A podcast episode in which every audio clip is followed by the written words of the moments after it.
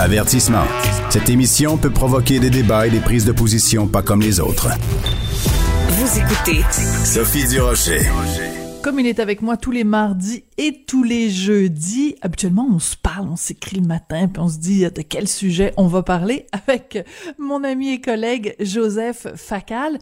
Mais ce matin, je lui ai fait une demande spéciale. Joseph, je veux absolument ce matin qu'on parle de euh, ce qui s'est passé hier euh, au Parlement canadien où, euh, à l'unanimité, on a accepté une motion déclarant que ce qui se passe en Chine, ce que la Chine fait aux Ouïghours, c'est un génocide. Mais le premier ministre Justin Trudeau et les ministres libéraux se sont abstenus de voter pour moi, c'est un scandale, c'est absolument honteux. Qu'est-ce que tu en penses, toi? J'en pense exactement la même chose que toi.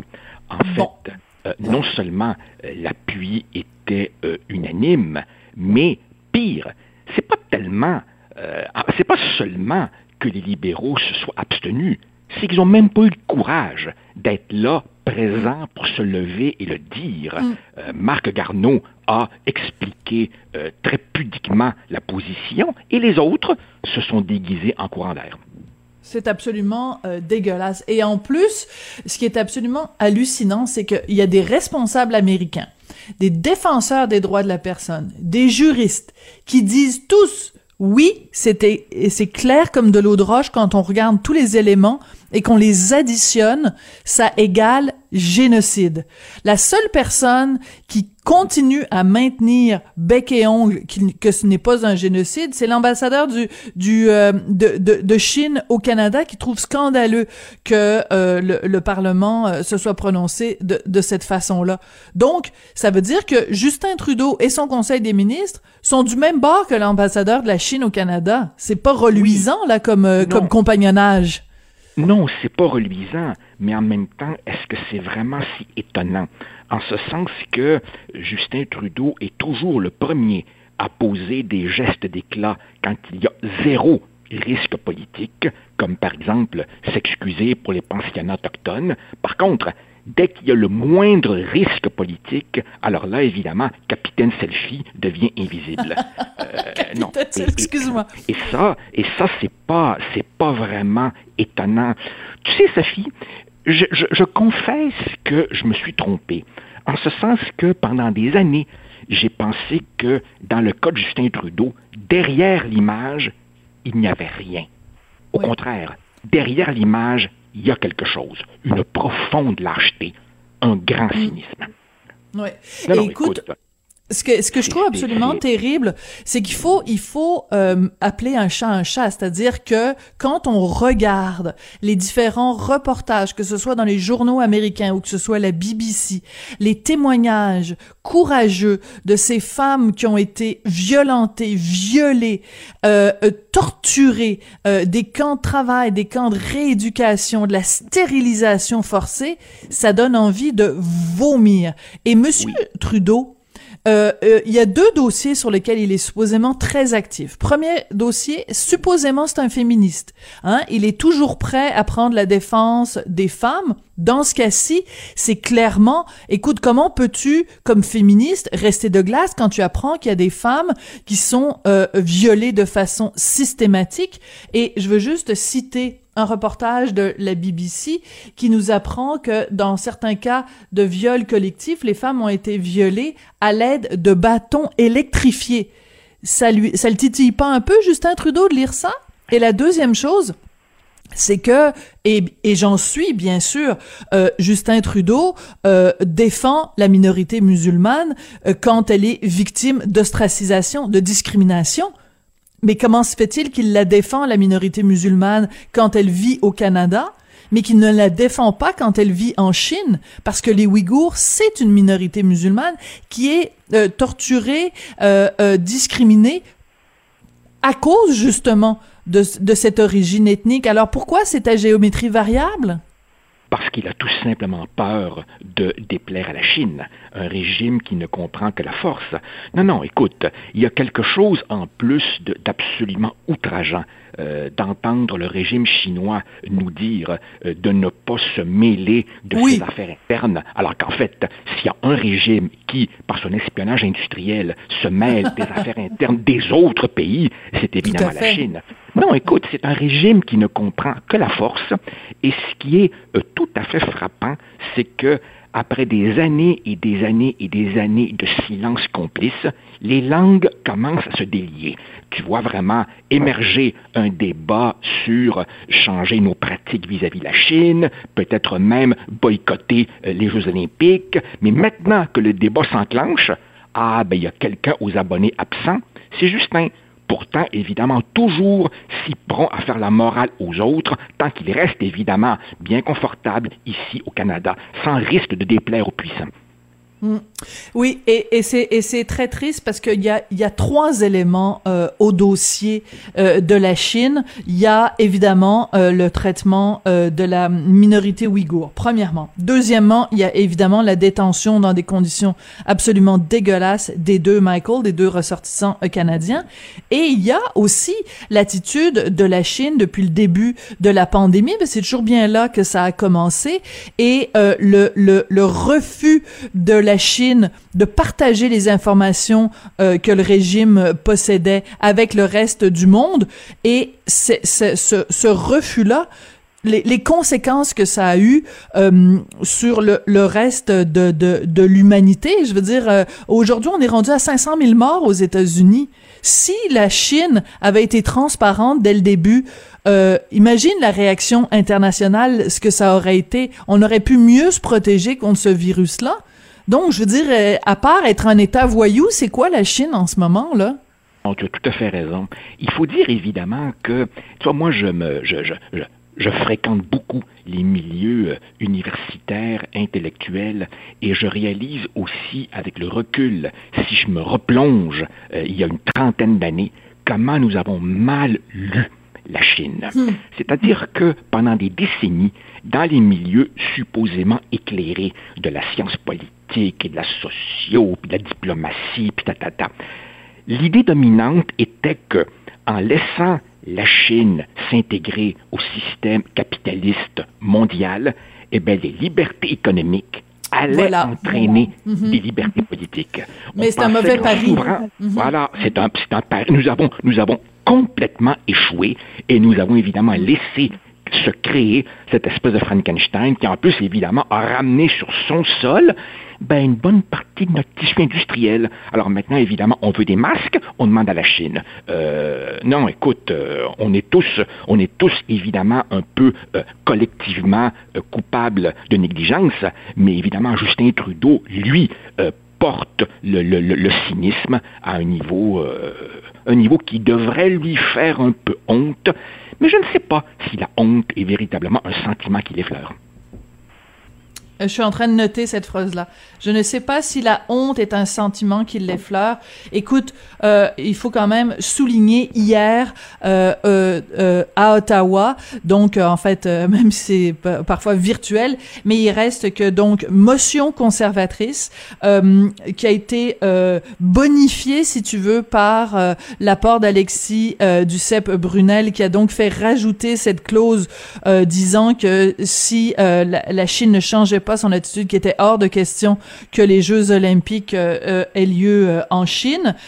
donc, les conservateurs ont voté pour la motion, le Bloc québécois a voté pour la motion, le NPD a voté pour la motion, le Parti vert a voté pour la motion.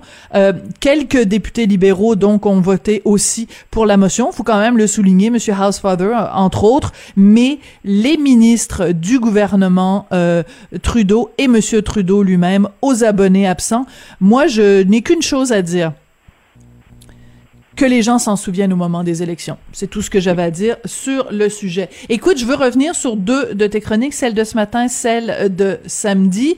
Écoute, euh, toi, tu as vu un documentaire sur Keith Richards et qui aurait cru que un documentaire sur Keith Richards pourrait euh, de, aboutir ou déboucher sur une réflexion euh, sociologico-anthropologique, disons.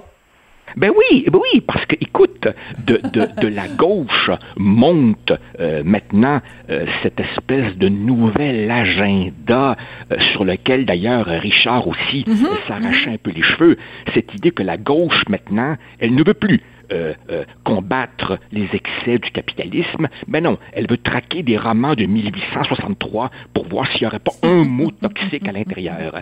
Et, je réfléchissais à ça en, me désolant, d'ailleurs, en me désolant de voir euh, certains de mes copains de, de, gauche, euh, eux-mêmes extrêmement tristes et, et, désolés, et je tombe complètement par hasard sur ce documentaire où, évidemment, un, un, des plus grands bluesman noirs dit aux Stones, ben merci d'aider à faire connaître ma musique dans le reste du monde. Et, et je me dis qu'il y avait là vraiment un message d'authentique fraternité. D'authentique fraternité. Alors qu'aujourd'hui, il ne s'agit plus de rassembler, il s'agit de caser les gens dans leur petite catégorie raciale. Mhm. C'est le progrès, ça? Ben voyons donc. Ben, ben, voyons donc. Ben oui, ben tu faut que tu me charges des droits là, faut que tu me tu me payes des droits d'auteur parce que je commence toujours mon émission avec mon petit ben voyons donc. Fait que là, mais je t'autorise aujourd'hui. je t'autorise aujourd'hui à me à me l'emprunter. Mais écoute, euh, c'est écoute quand on parle de de, de rectitude politique, je fais un, je fais un aparté, mais je sais pas si tu as vu, mais euh, on, on, on, a appris au cours des dernières heures que le Muppet Show, tu sais, tu penses que le Muppet Show là, c'est c'est comme tu sais, c'est inoffensif. Ben non, ça vient maintenant avec un avertissement pour les anciens épisodes euh, qui dit en gros cet épisode contient des éléments qui des, des, des, valeurs de discrimination à l'époque, qui étaient inacceptables à l'époque, qui sont encore inacceptables aujourd'hui, mais on préfère vous en prévenir. Euh, écoute, c'est complètement le Muppet Show, c'est des marionnettes, là chez nous. Mais, mais, mais Sophie, l'autre jour, j'ai vu qu'en janvier, en janvier, à la télévision britannique, on avait diffusé Grease, tu te rappelles? Oui, la oui, comédie musicale de 78 avec euh, John Travolta et Olivia Newton-John. Newton et évidemment, tu avais une poignée de woke qui trouvait que le personnage de Sandy, Sandy c'était vraiment la, la, la petite poupoune blonde un peu niaiseuse, puis que Travolta faisait son macho. Écoute, une comédie musicale de 1978, là, franchement, là. En fait, il n'y a plus rien qui, qui, qui, qui, qui il n'y a plus rien qui semble acceptable. Et pendant ce temps-là, évidemment, pendant ce temps-là, le, le, le, le, capitalisme et tous ses excès continuent sans aucun problème. Ben voilà. on préfère traquer les mots. Et, et moi, Sophie, tu sais, je, je, je tiens à le dire. Beaucoup de gens euh, m'associent, moi ou, ou, ou Mathieu Bocoté et compagnie à la droite et tout. Mais moi, je suis convaincu, convaincu que dans une société saine, il faut une gauche. Il faut mhm. une gauche pour interpeller les puissants, pour servir de chien de garde, pour garder un discours critique. Mais la gauche qu'on a sous nos yeux, elle est en train, en fait, de rendre un très mauvais service aux causes qu'elle prétend servir. Oui, et c'est ça qui est triste parce que bon, on, on le répète ad nauseam, que ce soit toi, Mathieu, Richard, moi ou d'autres, on le répète ad nauseam à quel point la gauche s'est perdue et à quel point cette gauche qui défendait pourtant euh, le, le, petit le gagne petit hein euh, le l'ouvrier euh, exploité euh, à quel point elle a oublié cet ouvrier exploité. Et Dieu sait que par exemple on a qu'à regarder avec la, la pandémie à quel point justement plus que jamais ces gens-là ont besoin d'être défendus peu importe la couleur de leur peau peu importe leur origine peu importe. Euh, je veux dire, c'est c'est c'est c'est cette classe ouvrière qui en arrache, qui en a jamais autant arraché. Et euh, cette classe ouvrière là, elle s'en tape de savoir si tu dis Yale à l'université ou euh, si euh, John Travolta était macho dans un film. Je veux dire, on s'en tape. Il y, a, des choses tellement plus graves tellement plus essentielles à la survie euh, au quotidien qu'on comprend mal pourquoi la gauche euh, s'intéresse à, ces dossiers-là. Écoute, le deuxième dossier dont je voulais parler, c'est ton autre euh, chronique qui s'intitule La glace est mince sous les patins de la CAQ. Et en fait, c'est qu'il faut que la CAQ fasse attention parce que il y a quand même beaucoup de gens qui ont voté pour la CAQ à l'époque. Est-ce qu'ils vont continuer à voter pour la CAQ aux prochaines élections? Excellente question, Joseph.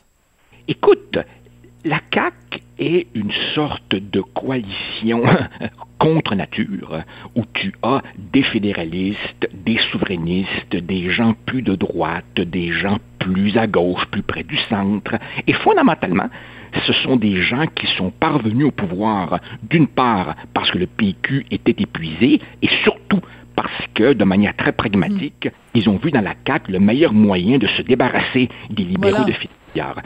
Ça, je peux comprendre. Mais ça, c'est du court terme. À partir du moment où tu as une coalition hybride et contre nature, elle peut tenir le coup combien de temps? Et là, en ce moment, évidemment, à cause de la pandémie, tout le monde se rallie autour de celui qui tenait le fort. Mais euh, miser uniquement là-dessus pour se faire réélire, c'est un pari très risqué. Et M. Legault nous avait dit, OK, bon, d'accord, pas la souveraineté, mais je serai quand même nationaliste. Ben là, écoute, sur le front du nationalisme, sur le front de l'affirmation du Québec français, hormis euh, la loi 21, un strict minimum, pour le reste, ben, mm. on le cherche, hein, le, bilan en matière de nationalisme. On attend toujours la politique linguistique. On sait très bien que sur les, points centraux, Dawson, le cégep et tout, il n'y aura pas vraiment euh, beaucoup de mouvements. Alors, à un moment donné, il va falloir que la CAQ donne à boire et à manger aux gens qui lui ont fait confiance. Et tu sais, Sophie, tu sais, Sophie, il y a un demi-million, un demi-million de souverainistes qui ont voté pour la CAQ. Euh, ces gens-là, à un moment donné, ils vont peut-être se chercher une autre maison. Oui, et d'autant plus, et j'ai beaucoup aimé que tu rappelles ça, même si c'est juste une ligne dans ton texte, que tu rappelles que les gens de la CAQ alors qu'ils s'y étaient engagés, si je me trompe pas, dans leur promesse électorale, ont même pas été capables d'appuyer une, une, une motion pour dénoncer euh, la monarchie, alors qu'on était en plein, justement, débat, que le fruit était mûr, qu'il y avait eu toute l'affaire euh, Julie Payette, euh, tous les sondages qui disaient que... Ben non, puis là, tout d'un coup, la CAQ est aux abonnés absents aussi. quand vient le temps de Bien sûr. Et puis, tu sais, on, on, on, on, sent chez les électeurs une certaine lassitude. Euh, on voit maintenant que euh, la pandémie a été gérée, enfin, que, que, beaucoup de coches ont été euh, mal taillées. Et crois-moi, Sophie, crois-moi, il n'y a pas beaucoup de gratitude chez l'électorat. Moi, je me rappelle parfaitement de 1998. On sortait de la crise du verglas. Lucien Bouchard avait une cote d'amour stratosphérique. Eh bien, à l'automne, à l'automne, on a réussi à gagner, mais à genoux et sur les rotules. Hein. Oui, puis de toute euh, façon, tu rappelles avec tout à fait, c'est le meilleur exemple de l'ingratitude de l'électorat, c'est Churchill. C'est Churchill. Ben et, et ben tu le rappelles, tu le rappelles dans ton texte. Je veux dire, c'est, c'est, c'est, écoute, ce, ce, cet homme qui a tenu l'Angleterre à, bras le corps, qui, a aidé l'Angleterre à, se sortir de la Deuxième Guerre mondiale, et les électeurs qui lui montrent la porte. Je veux dire, écoute, quelle ingratitude. Voilà. Et, et dans le contexte actuel, euh, n'oublions pas, le Parti libéral du Québec débute, débute n'importe quelle campagne électorale avec 25 ou 30 comtés gagnés d'avance. Mhm. Le PQ, lui, écoute, on a, on, a, on a pronostiqué sa mort, mais on réalise que la truite gigote encore dans le fond de la chaloupe. Et rappelle-toi, et, rappelle-toi, on avait, on avait aussi, on avait aussi annoncé la mort du bloc et tu as vu comment le bloc a littéralement et, avec hein? Blanchet, avec Blanchet, quand même. Alors, alors tu vois, il faut, il faudrait pas que la CAC s'imagine que parce qu'elle est seule sur la patinoire en ce moment, ça, ça garantit son succès. On nous avait promis un nationalisme robuste et nous sommes beaucoup à, euh, à attendre qu'on livre la marchandise. Oui, c'est euh, c'est ça. Il faut faire euh, il faut faire attention parce que bon, ben les élections c'est dans 20 mois, je pense. C'est ça que tu avais calculé. Euh, donc ça peut paraître loin, mais en même temps, en politique, tout va si vite. Il faut il faut vraiment que la, la CAQ. Et j'aime beaucoup ton image. Bon, j'aime beaucoup l'image de la truite qui gigote dans le fond de la chaloupe. J'avoue que c'était en train de faire un Jean Lapierre de toi-même. C'est le genre d'expression que feu Jean Lapierre aurait aurait utilisé. Mais ton expression aussi, la glace est mince et il faut faire attention quand on quand on patine comme la CAQ, euh, de pas de pas se retrouver avec les petits poissons, des chenaux. Écoute, merci beaucoup, Joseph. Et puis, euh, ben, on se retrouve jeudi. Hein? C'est ça qui est bien ben, maintenant que t'es deux. Deux fois par semaine, euh, c'est super. Et euh, j'invite tout le monde, tiens, on va juste terminer là-dessus, euh, Joseph, parce que ça peut paraître abstrait toute cette discussion, mais je pense que c'est pour revenir à ce dont on a parlé au tout début. Je trouve c'est très très très important que les gens se renseignent sur la situation de la minorité ouïghour en Chine. On, on ne peut pas vivre en 2021 et faire semblant qu'on ne sait pas ce qui se passe. je pense qu'on le doit à, à, à nos enfants et à nos petits enfants euh, de prendre connaissance euh, de ce qui se passe euh, en ce moment. C'est c'est une question de, de fierté, une question d'humanité, en fait. Tout à fait d'accord avec toi. Tout à fait. Alors, à jeudi, Joseph. Merci, au plaisir. Au revoir. Bonne semaine.